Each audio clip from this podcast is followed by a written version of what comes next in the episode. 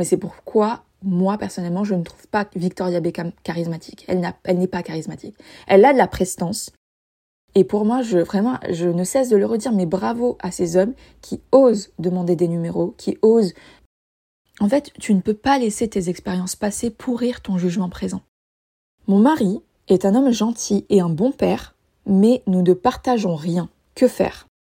Et mon Dieu que ça se ressent Vous ne pouvez même pas savoir à quel point ça se ressent.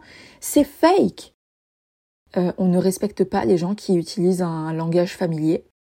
Je, je te dis la vérité. Cette question, elle m'a rendu ouf. Parce que c'est le gros problème des femmes.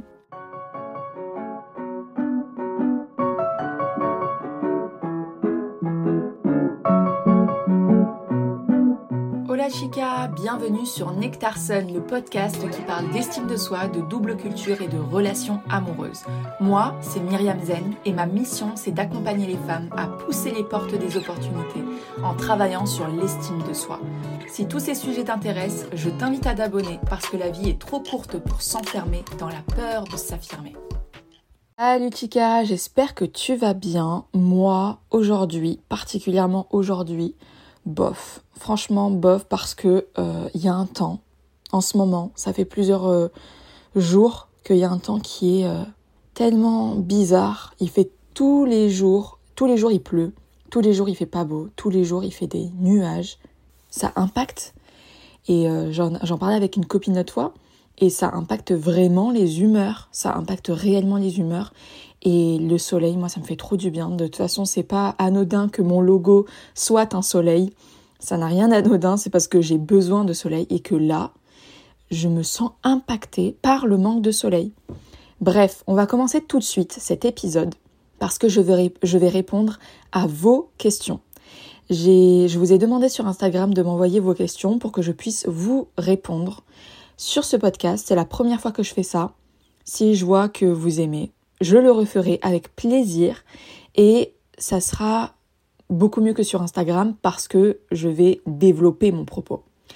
Alors on commence tout de suite avec la question 1. Alors cette question, elle est revenue deux fois, donc je vous lis les deux questions. On souffre, mais on reste. Pourquoi? Un jour je l'aime, un jour je le déteste. Et puis la deuxième question qui était par rapport à ça, c'était pourquoi accepte-t-on des choses extrêmes en amour? Violence psychologique. Alors il y a plusieurs réponses à ça, il y a plusieurs possibilités et je vais vous toutes vous les donner. La première à laquelle j'ai pensé, ça s'appelle le love bombing. Le love bombing, il faut savoir que c'est une tactique manipulatrice qui permet d'influencer l'autre et de pouvoir le contrôler. Et en fait, ça passe par quoi? C'est quand c'est le début de la relation, waouh, vous êtes dans une bulle, une bulle d'amour où l'autre vous fait énormément de cadeaux, énormément de compliments, qui vous donne énormément d'attention. Il y a un très grand lien émotionnel qui est très très intense qui se construit. Et c'est on entend très souvent ce mot love bombing donc euh, c'est une bombe d'amour qu'on jette et puis après ça se diffuse. Et c'est d'une certaine manière vous êtes emprisonné par ça on entend vraiment ce terme dans les relations amoureuses, mais ça arrive dans tous les types de relations. Ça peut être avec un patron au début euh, de votre embauche qui est vraiment parfait, qui vous fait énormément de compliments, qui vous, qui vous met énormément en avant, qui vous donne les tâches que vous voulez, etc. Et puis petit à petit, il se retire. Mais vous, vous êtes emprisonné dans ça. Donc premièrement, il y a le love bombing. Donc c'est une forme d'emprise, d'accord? La deuxième réponse, c'est l'emprise. C'est que vous êtes sous l'emprise de cette personne. Et l'emprise, euh, tout le monde, ça peut arriver absolument tout le monde d'être sous emprise. Autant une personne qui a confiance en elle, autant une personne qui n'a pas confiance en elle. Même si, bien sûr, votre estime de vous est une barrière quand même, mais ça peut arriver à absolument tout le monde. Donc, euh, il y a aussi l'emprise, il y a la peur du changement, parce que parfois on préfère rester parce qu'on sait à quoi s'attendre et cela nous rassure. Le fait, le fait de savoir à quoi s'attendre, ça nous rassure plutôt que de partir et d'être face à, l'inconnu, au total inconnu, à l'incertitude. Et, et en fait, ça c'est la peur du changement. Et vous savez, même les personnes qui regardent de encore et encore les mêmes séries, les mêmes programmes télévisés, c'est parce qu'ils savent quelle est la fin de l'histoire. Ils s'y attendent et c'est quelque chose qui les rassure énormément dans un monde où on est complètement dans l'incertitude. Dans l'incertitude, on n'a jamais été autant incertain. Que ça soit au niveau politique, que ça soit au niveau euh, économique en France, mais aussi dans le monde, que ça soit au niveau écologique. On n'a jamais été autant dans l'incertitude. Et je pense que se confronter encore à encore plus de changements, c'est quelque chose qui fait trop peur et donc euh, on préfère rester dans quelque chose que l'on connaît, même si on souffre et que ça fait mal, plutôt que de partir dans quelque chose qui potentiellement pourrait nous faire du bien, mais euh, on, on, ne sait pas, on ne sait pas en fait, c'est l'incertitude. Donc il y a cette peur du changement. La quatrième possibilité, c'est la peur de la solitude, euh, et ça rejoint énormément la dépendance affective, c'est qu'il y a des gens qui ne se voient pas vivre seuls qui ne, qui n'arrivent même pas à concevoir la possibilité de vivre seul. Et cette peur de la solitude te pousse parfois dans des relations où tu sais très bien que l'homme ne te mérite pas, mais euh, bah tu restes. Tu restes. Cette dépendance affective, on est dépendant affectueusement, mais tout ça, je vous dis, hein, ça peut fonctionner dans les relations amoureuses, mais ça peut aussi fonctionner dans les relations familiales, dans les relations amicales, dans les relations professionnelles. Et puis la dernière, la dernière clé, ça, ça rejoint le love bombing, ça rejoint l'emprise, etc. C'est qu'il y a des personnes qui le font consciemment ou inconsciemment. Ça, j'en avais déjà parlé dans ma masterclass Love Expert. C'est le renforcement intermittent. C'est quand on donne du chaud, du froid, du chaud, du froid. En fait, je vais vraiment très très vulgariser cette euh, étude parce que je l'ai pas en face de moi, mais c'est juste de tête. Donc euh, cette étude-là, elle a été faite autant avec euh, des rats qu'avec des pigeons.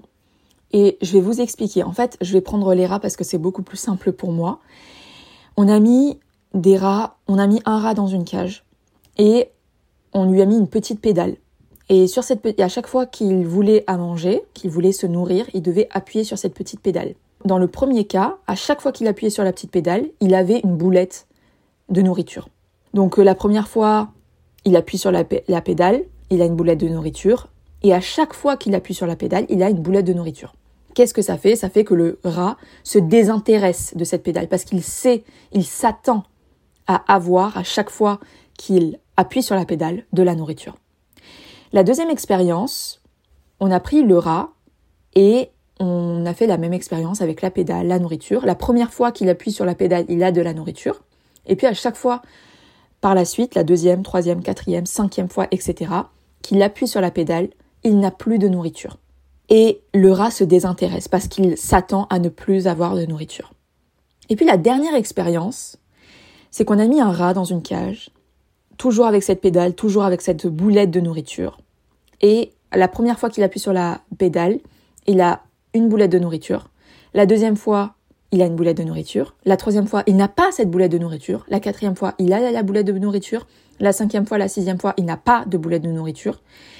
Et en fait, il ne sait jamais quand il va avoir sa récompense.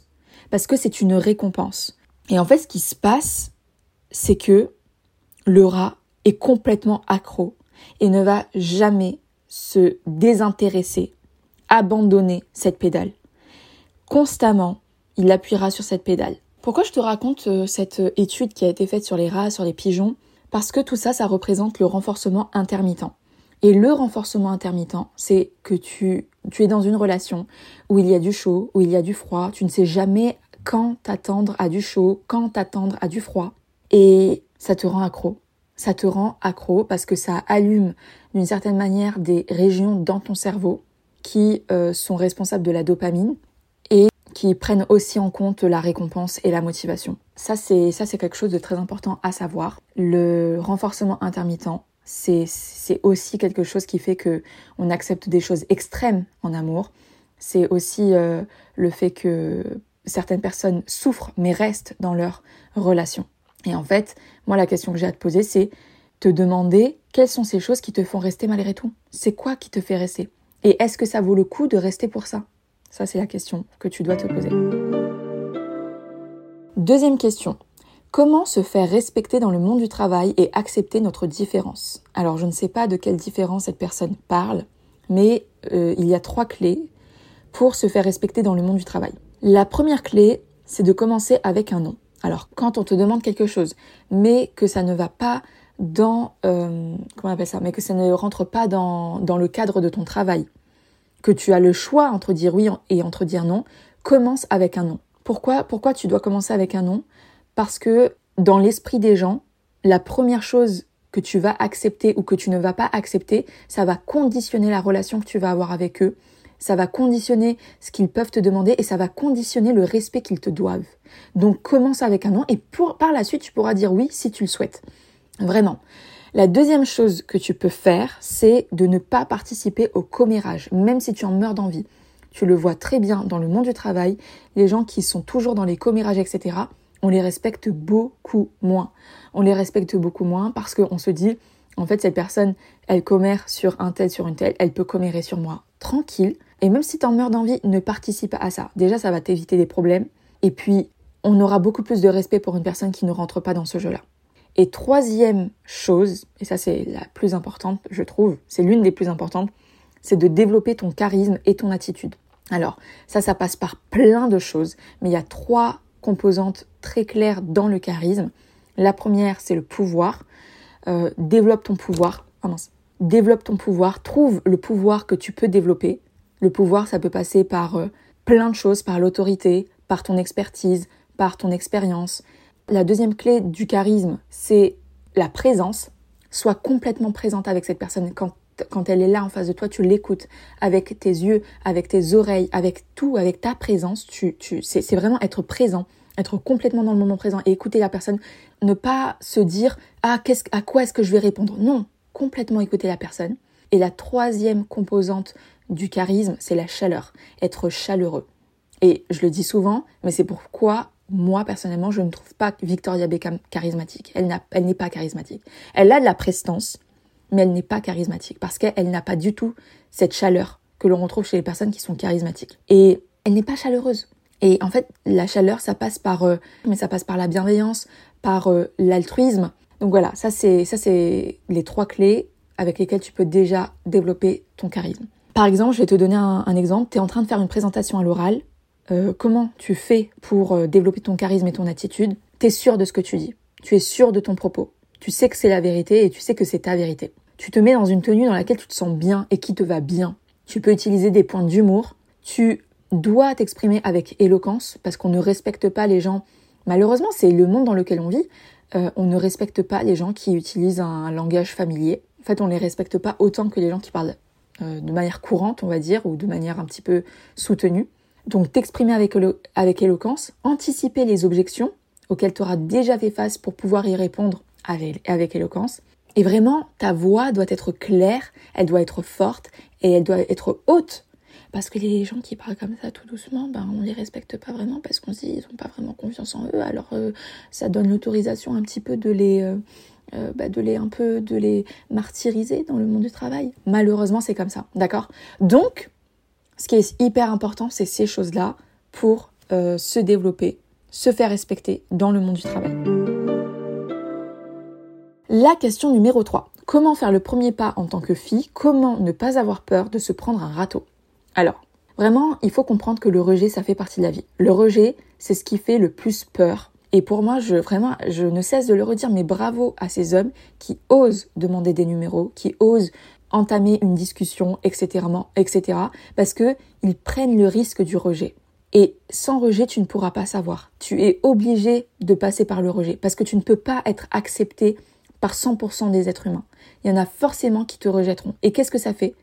Et alors En fait, il faut que tu dédramatises la situation. Il va, a rien qui se passe.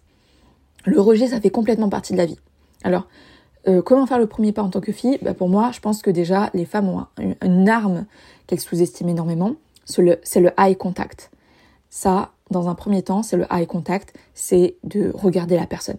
En fait, j'ai remarqué dans mes coachings, etc., qu'il y a des femmes qui n'osent même pas regarder. Elles pensent que, que l'homme va venir les aborder, mais elles ne regardent pas parce qu'elles ont des croyances. Si tu regardes, tu es comme ci, tu es comme ça, etc. Donc déjà, il y a ça.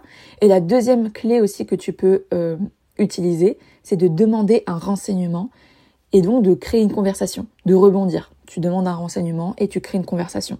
Tu peux utiliser le contexte dans lequel tu es, etc. D'accord? Donc voilà, ça c'est pour répondre à ta question. La question numéro 4, comment reprendre confiance en soi et véhiculer une bonne image lorsqu'on recherche quelqu'un? Alors, cette question, je te dis la vérité, cette question elle m'a rendu ouf. Parce que c'est le gros problème des femmes. C'est le gros problème des femmes, de certains hommes aussi, hein, je ne dis pas. Mais en fait, moi, ce qui m'énerve, c'est que vous voulez reprendre confiance en vous et véhiculer une bonne image pour les hommes. Vous le faites pour les gens au lieu de le faire pour vous. Et mon Dieu que ça se ressent. Vous ne pouvez même pas savoir à quel point ça se ressent. C'est fake. Donc en fait, je dirais que la première chose, c'est de le faire pour toi. Faire du sport pour toi, faire des activités pour toi, tester de nouvelles choses pour toi, parce que ça se ressent. Quand tu essayes de faire des choses pour les autres, ça se ressent. Et ça fait l'effet totalement contraire, ça fait fuir. Donc le tout, en fait, c'est de se construire une estime de soi de l'intérieur. Et le problème, quand vous faites les choses pour les autres, et notamment pour les hommes, c'est que tu vas tomber sur des hommes qui en profiteront. Parce que tu les accepteras, parce que tu veux tellement euh, trouver quelqu'un. Pas à n'importe quel prix quand même. D'accord? Donc en fait, c'est de faire des choses pour toi. La première chose, en fait, c'est, ça a l'air tellement bateau. Mais c'est quelque chose qui est difficile en fait. Quand tu es dans la dépendance affective et que tu recherches, tu en recherches d'une personne pour te mettre en couple, c'est quelque chose de difficile. Mais juste en fait de le faire pour toi, c'est waouh. De prendre du plaisir de le faire pour toi, tout simplement. Ça c'est la, c'est qui, c'est la clé. Question numéro 5. Mon mari est un homme gentil et un bon père, mais nous ne partageons rien. Que faire? Alors, Premièrement, je voulais te dire que c'est déjà super que tu aies un homme qui est bien entre tes mains, euh, qui est présent et qui est gentil et qui est un bon père. Mais si tu es un homme et que tu m'écoutes, il faut savoir que c'est pas suffisant. Ça, c'est le minimum. En réalité, avoir un homme gentil et, et être un bon père, c'est la base. Mais la première question que j'ai envie de te poser à toi qui me pose cette question, c'est est-ce que c'est depuis toujours que vous ne partagez rien? Est-ce que c'est venu avec le temps, avec les enfants, etc. Ou est-ce que c'est depuis toujours en réalité? Si par le passé vous partagez des choses et qu'aujourd'hui vous ne partagez plus rien, il faut savoir qu'un couple, c'est comme tout, ça s'entretient. Et ce qui est, ce qui est incroyable, c'est que avec mon père, on a eu une discussion il n'y a pas très longtemps et il me parlait euh, de la distance des choses. Et il me disait, est-ce que tu as déjà pensé à la distance des choses? Je disais, quoi? Ben oui, il me dit, euh, il me prend une métaphore, il me dit, regarde le soleil et la terre. Si le soleil est trop loin de la terre, la terre serait gelée et on ne pourrait pas vivre. Mais si elle est trop proche, on étoufferait de chaleur et on mourrait. Et j'étais là, waouh, c'est très beau. Il me disait, tu vois, c'est la même chose avec les humains. Si tu es trop proche de la personne, tu étouffes. Mais si tu es trop loin, bah, tu t'éloignes. Et tu t'éloignes et tu euh, laisses mourir la relation d'une certaine manière. Ça, c'est super intéressant. Ça m'a fait penser à ça. Et je pense qu'on ne peut pas espérer faire évoluer, évoluer une relation comme ça, sans l'arroser et sans mettre de l'engrais. C'est comme une plante et il faut faire en sorte que les conditions soient optimales. Donc te demander qu'est-ce qui manque à cette relation pour qu'elle soit comme je le veux, comme on le veut? Parce qu'une relation, c'est pas que toi. C'est pas que toi qui décides. C'est comme vous le voulez ensemble. Qu'est-ce que ça veut dire ne plus rien partager pour toi? En réalité. C'est vraiment te poser des questions basiques. Qu'est-ce que ça veut dire pour toi ne plus rien partager? Et qu'est-ce qui manque à cette relation pour qu'elle soit comme tu le veux? Et je pense que la première étape, c'est te demander de quoi est-ce que j'ai besoin dans la relation pour me sentir bien? Et de quoi mon partenaire a besoin pour se sentir bien dans la relation? Et ça me fait penser à quelque chose qui s'appelle les cinq langages de l'amour. Il faut que tu te poses cette question. Quel est le langage ou les deux langages euh, primordial pour moi. Donc il y en a cinq. Les gestes tendres, les compliments, les moments de qualité, les services rendus et les cadeaux. Les gestes tendres, ça va être les câlins, les moments intimes, ça va être les caresses, ça va être euh, les bisous.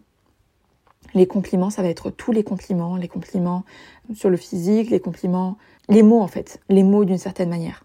Euh, le besoin d'être rassuré, les compliments, etc. Les moments de qualité, ça va être euh, ah ben nous on adore faire euh, kebab devant euh, une série le dimanche après-midi ou aller se promener dans un parc ou des choses comme ça. Donc ça c'est les moments de qualité ou se faire un restaurant ou se faire un cinéma. Les services rendus, quand ton partenaire te rend des services, qu'il va faire qui il va réparer ta voiture, il va chercher quelque chose que tu lui as demandé, etc. Et puis il y a les cadeaux. Et les cadeaux, bon, c'est des cadeaux, je n'ai pas besoin de rentrer dans le détail. Donc en fait, c'est de te demander quels sont les deux langages de l'amour. De quelle manière, en fait, est-ce que je me sens aimée? Par quel biais je me sens aimée? Et en fait, c'est de te poser cette question-là. Et ne pas seulement te poser toi cette question, mais aussi poser la question à ton partenaire. De quelle manière est-ce que tu te sens aimé C'est hyper important. C'est franchement c'est hyper important. Voilà, je te laisse avec ces clés là pour répondre à ces questions. La question numéro 6. Comment accepter qu'un amant ne veuille pas construire avec moi mais avec une autre femme? Alors, moi je te dirais d'accepter que les gens n'aient pas le même mental, n'aient pas les mêmes idées que toi, qu'ils ne ressentent pas les choses comme toi tu les ressens. Il faut comprendre que les gens évoluent, ils n'ont pas la même éducation que toi. Et ce qui se passe, c'est qu'on a l'impression d'être vraiment une bonne personne. Et c'est sûrement ton cas d'ailleurs. Et donc, on ne comprend pas pourquoi les gens nous rejettent. Pourquoi ils choisissent un tel plutôt que nous. Et en fait, ça, ça fait tellement mal. Ça fait tellement, tellement mal. Et ta souffrance, elle est tellement légitime. Et en fait, c'est d'accepter de ressentir ce que tu ressens. La colère, la jalousie. Assume tes émotions et laisse-les se faire ressentir et ressens jusqu'au profond de toi. Et puis, je pense que tu as l'impression aujourd'hui que c'est un mal pour toi. Mais il y a certainement un bien caché derrière. Et comme on dit, Dieu vous ferme une porte, mais il vous ouvre une fenêtre. Et c'est à toi de découvrir quelle est cette fenêtre. Peut-être que ça va pas se faire tout de suite, mais il faut que tu découvres quelle est cette fenêtre. Quelles sont les leçons que tu dois retenir de cette expérience? Et quelles seront les limites prochaines que tu mettras? Et en fait, c'est toujours la même chose, hein, c'est le rejet. Et le rejet est l'une des choses les plus difficiles à vivre parce que, euh, waouh, se faire rejeter par exemple de sa famille ou euh, de son groupe, euh, de son groupe d'appartenance, je vous le rappelle, ça fait partie d'un des besoins fondamentaux de la, pyramide de Maslow. Donc le besoin d'appartenance, donc le besoin d'appartenance, le contraire, c'est le rejet. Et tout n'ira pas parfaitement comme tu le voudras. Et c'est ok. Et le plus difficile dans tout ça, c'est de lâcher prise. Donc voilà ce que je peux te dire avec, euh, avec mes mots. Et maintenant, on va passer à la question numéro 7. Comment accueillir quelqu'un dans sa vie quand on est si bien seul? Peur de me lasser. Alors ça, je pense que c'est la problématique de beaucoup de femmes qui finalement sont bien dans leur solitude. En fait, effectivement, quand on est seul, je pense qu'on a moitié moins de problèmes. Quand on a choisi sa solitude, bien sûr, hein, à moins que l'on se crée soi-même des problèmes. Il y a des gens qui vont voir la solitude de manière hyper négative et d'autres hyper positive. Et puis il y a ceux qui sont dans l'équilibre. Pour ceux qui la voient de manière hyper positive, faire entrer quelqu'un dans leur vie, ça va bousculer leur solitude choisie. Et en fait, il y a une phrase qu'on oublie trop souvent, c'est qui ne tente rien n'a rien. Tu ne peux pas savoir tant que tu n'as pas tenté. Se lasser quand tu es en couple au début, je pense que on se lasse pas quand on trouve la bonne personne. Parce que quand tu es en couple au début, c'est beau et vous êtes proches, et puis ensuite naturellement les deux trouvent leur espace dans le couple et souvent il y a un peu plus de distance qui se met. Donc euh, je pense qu'il n'y a pas de problème par rapport à ça. Et je pense que le tout c'est de communiquer sur tes besoins. Oh, j'ai l'œil qui gratte, ça me fait mal. J'y reviens. Donc en fait, être en couple, il faut bien que tu comprennes que être en couple, ça ne veut pas dire abandonner ton espace et le donner à l'autre. Tu peux très bien conserver cet espace. Et en fait, c'est de trouver cette personne qui va pouvoir respecter cet espace-là. Tu peux très bien être en couple et avoir cet espace-là. Et, ça, tu peux pas le savoir si tu ne l'as pas tenté. Question numéro 8. Alors, comment oublier une personne et combien de temps ça met? Alors, cette question, elle m'a fait sourire parce que oublier une personne. Alors, oublier une personne, c'est impossible. Tu vas jamais oublier une personne. Par contre, accepter que cette personne fasse partie de ton passé, que tu as vécu des choses incroyables avec cette personne et que c'est du passé, ça c'est autre chose. Donc je pense que plutôt c'est faire le deuil de cette relation. Parce que faire le deuil, bah, c'est accepter que c'est du passé et que c'est quelque chose qui est mort aujourd'hui. Donc ça, tu pourras jamais oublier. Par contre, accepter. En fait, ça passe par l'acceptation. Pour lâcher prise, ça, ça passe par l'acceptation. On accepte la situation telle qu'elle est. On accepte que cette, cette personne fasse partie de notre passé qu'on a vécu des belles choses, des moins bonnes choses, parce que sinon ça serait pas terminé, et puis on passe à autre chose. Parce que la vie, c'est le présent, et c'est pas le passé. Et ramener le passé dans le présent, c'est une perte de temps totale. Et combien de temps ça met? Mais ça, c'est une question, euh, ça dépend tellement des gens, ça dépend tellement des gens. Et je vais te donner un exemple. Dans la saison du oui, on a deux femmes qui sont vraiment dans une séparation. Elles, euh, elles se sont séparées avant de rentrer dans la saison du oui. Et il y en a une qui a pu dépasser ça alors que ça faisait très très très longtemps qu'elle était avec son homme. Et euh, là, je vois qu'elle remonte la pente. Euh, et il y en a une autre qui, où ça met un peu plus de temps. Et en fait, c'est totalement ok. Mais le plus important, c'est que tu vives tes émotions. Tu vives la tristesse, que tu vives la colère, que tu vives la souffrance. Tu sais, il y a une phrase de Khalil Gibran. Ça me donne envie de vous lire euh, un petit passage de, de Le prophète de Khalil Gibran, qui est mon livre préféré. Et euh, il y a un chapitre sur la douleur. Et il dit, je cite, C'est d'avoir brisé la coquille où votre entendement est fermé que vient votre douleur. Comme le noyau du fruit doit se briser pour offrir son cœur au soleil, ainsi devez-vous connaître la douleur. Si votre cœur pouvait s'émerveiller sans trêve des miracles quotidiens de votre vie, votre douleur ne vous paraîtrait pas moins étonnante que votre joie, et vous consentiriez aux saisons de votre cœur, de même que vous avez toujours consenti aux saisons qui passent sur, votre, sur vos champs, et vous contempleriez avec sérénité vos hivers de chagrin, une grande part de votre douleur a été choisie par vous. C'est l'amère potion avec laquelle le médecin qui est en vous guérit votre moi malade. Faites donc confiance au médecin et buvez son remède en paix et en silence. Car sa main, bien qu'elle soit rude et lourde, est guidée par la main affectueuse de l'invisible, et la coupe qui la porte, bien qu'elle vous brûle les lèvres, a été faite de l'argile que le potier a mouillée de ses larmes sacrées. Ah, c'est trop beau. C'est trop beau. Moi, j'aime trop. À chaque fois, ça me, ça m'émeut. Donc voilà, j'espère que tu vas pouvoir comprendre euh, le message qu'il y a entre ces lignes parce que il faut que tu passes par la douleur et tu pourras jamais oublier cette personne. Cette personne, elle va juste faire partie de ta vie dans le passé et tu prendras le temps que ça te demande de dépasser cette douleur. Et dernière question, la question numéro 9. J'ai un dégoût envers les hommes, je n'arrive pas à tenir une discussion avec eux, j'en souffre. Donc la première chose que j'ai envie de te dire, c'est qu'il y a à peu près 3,9 milliards d'hommes de tous les âges et tu as un dégoût envers les hommes. D'accord? En fait, tu ne peux pas laisser tes expériences passées pourrir ton jugement présent. Tous les hommes ne sont pas comme tu penses. Et il faut comprendre que ton cerveau, il est construit comme un algorithme. Toi, tu vas avoir quelques expériences avec des hommes qui t'ont déçu, tu vas être dégoûté, tu vas penser que tous les hommes sont dégoûtants, ton cerveau va capter des informations comme quoi les hommes sont dégoûtants, l'expérience d'une amie qui a été trompée, un témoignage que tu as vu sur Instagram, et en fait ton cerveau va mettre en avant toutes les croyances qui vont venir renforcer que les hommes sont dégoûtants. Et ton cerveau va aussi faire quelque chose, il va omettre toutes les expériences où les hommes ne sont pas dégoûtants. Et voilà comment une pensée devient une croyance. Et sache que les croyances se réalisent. Tout ce que tu crois se réalise. Et réellement, je le vois tous les jours avec mes coachés. Ça s'appelle des croyances autoréalisatrices.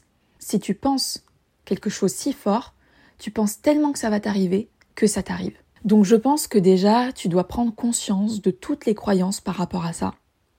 De toutes tes croyances par rapport aux hommes et en fait, tu dois travailler sur ce qui fait que tu penses que les hommes sont dégoûtants. Ça vient bien de quelque part. Tu dois travailler sur ça. Tant que tu n'as pas fait ce travail, tu tomberas sur des hommes qui sont dégoûtants. Parce que tu le crois sincèrement. Et tu te sentiras bien sûr bloqué quand tu discuteras avec un homme, car tu auras toujours la croyance sous-jacente. C'est tous les mêmes, ils me dégoûtent. Alors qu'il y a des hommes qui sont merveilleux. Il y a des hommes qui sont réellement merveilleux. Donc, je pense que tu dois d'abord faire ce travail sur tes croyances. Tu ne peux pas c'est rare en tout cas. Je dis pas que c'est impossible, mais c'est rare de trouver euh, quelqu'un si t'as pas fait euh, si pas fait ton travail sur les croyances quoi. Euh, je pense avoir répondu à pas mal de questions. J'ai pas répondu à toutes les questions parce que sinon ce podcast aurait été tellement long. N'hésitez pas à me faire un retour, n'hésitez pas à me dire ce que vous en avez pensé. Si vous écoutez le podcast sur Apple Podcast, n'hésitez pas à laisser un avis, ça fait tellement plaisir. Et aussi, à mettre 5 étoiles sur ta plateforme d'écoute préférée. Je te souhaite sur ces mots une excellente journée ou une excellente soirée et je te dis hasta luego. Bye